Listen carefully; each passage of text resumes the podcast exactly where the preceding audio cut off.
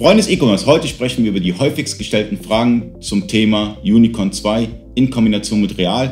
Ähm, ich habe da schon mal eine Frage. Kategorie-Matching. Kategorie-Matching. Ähm, wir bieten einen Kategoriemapper in Unicorn in der GUI an. Das bedeutet, äh, der Händler hat natürlich seine Artikel in seinen eigenen Wavi-Kategorien geordnet.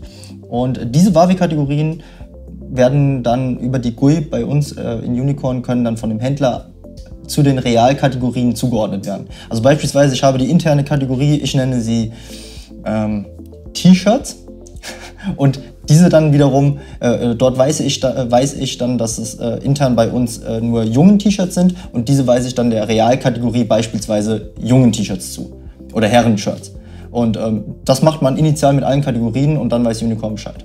Wäre es nicht ratsamer für den Händler, dass er sozusagen in JTL eine eigen, einen eigenen Kategoriebaum aufbaut für Real? Beispielsweise, ich habe dann die Wurzelkategorie real.de und dann Unterkategorien und die matche ich dann. Wäre es vielleicht ein bisschen einfacher oder kann ich auch meine normalen Kategorien nutzen? Was würdest du raten dem, dem Händler?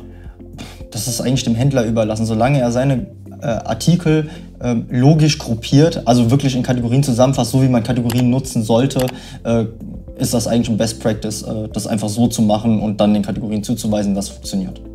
Und natürlich äh, eine weitere Frage, die ich häufiger bekomme, ist ähm, Import der Attribute. Ja. Kannst du dazu was sagen? Ja, also die Attribute, die Marktplatzattribute, die importieren wir natürlich kategoriespezifisch. Das bedeutet, wenn ein Händler natürlich weiße Ware verkauft, dann importieren wir für den Händler das, äh, beispielsweise das Attribut Energieeffizienzklasse, das natürlich ausgefüllt sein muss, wenn man zum Beispiel eine Waschmaschine verkaufen möchte.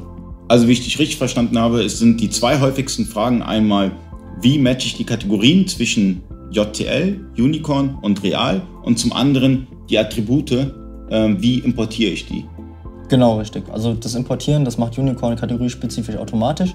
Das Matching der Ober äh, funktioniert über unsere Oberfläche äh, der, der Kategorien. Und wenn die Kategorien so angelegt sind oder so genutzt werden, wie Kategorien genutzt werden sollten, also logisch gruppiert, mhm. äh, dann ist das eigentlich ziemlich einfach. Aber da hätte ich noch eine Frage. Ähm, wie kann ich denn der JTL oder beziehungsweise Unicorn eine Flag setzen, dass dieser Artikel in Real äh, eingestellt wird. Muss ich da irgendwo einen Haken setzen bei der Kategorie oder beim Artikel? Da gibt es beispielsweise bei JTL die Funktion mit Online-Shops, aktiv, nicht aktiv. Was muss ich da machen? Ja, generell ist es in Unicorn so, dass Unicorn in der JTL-Warenwirtschaft als eigener Online-Shop äh, angezeigt wird und äh, dort kann man das aussteuern, so wie man das aus seinem vielleicht anderen Shop-Frontend kennt, wie man es zum Beispiel aus dem JTL-Shop kennt. Das heißt, ich muss einmal einen Haken setzen beim Artikel oder bei der Kategorie und ja. dann ist es aktiv für diesen Online-Shop sozusagen für Unicorn 2. Dann weiß Unicorn, dass das freigegeben ist für den Marktplatz und dann kümmert sich Unicorn um die äh, Übertragung.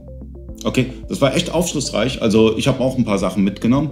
Ähm, testet einfach mal die Software und schreibt in den Kommentaren rein, wie, wie eure Gehversuche waren mit dem, dem Marktplatz Real und mit Unicorn als Schnittstelle. Vielen Dank.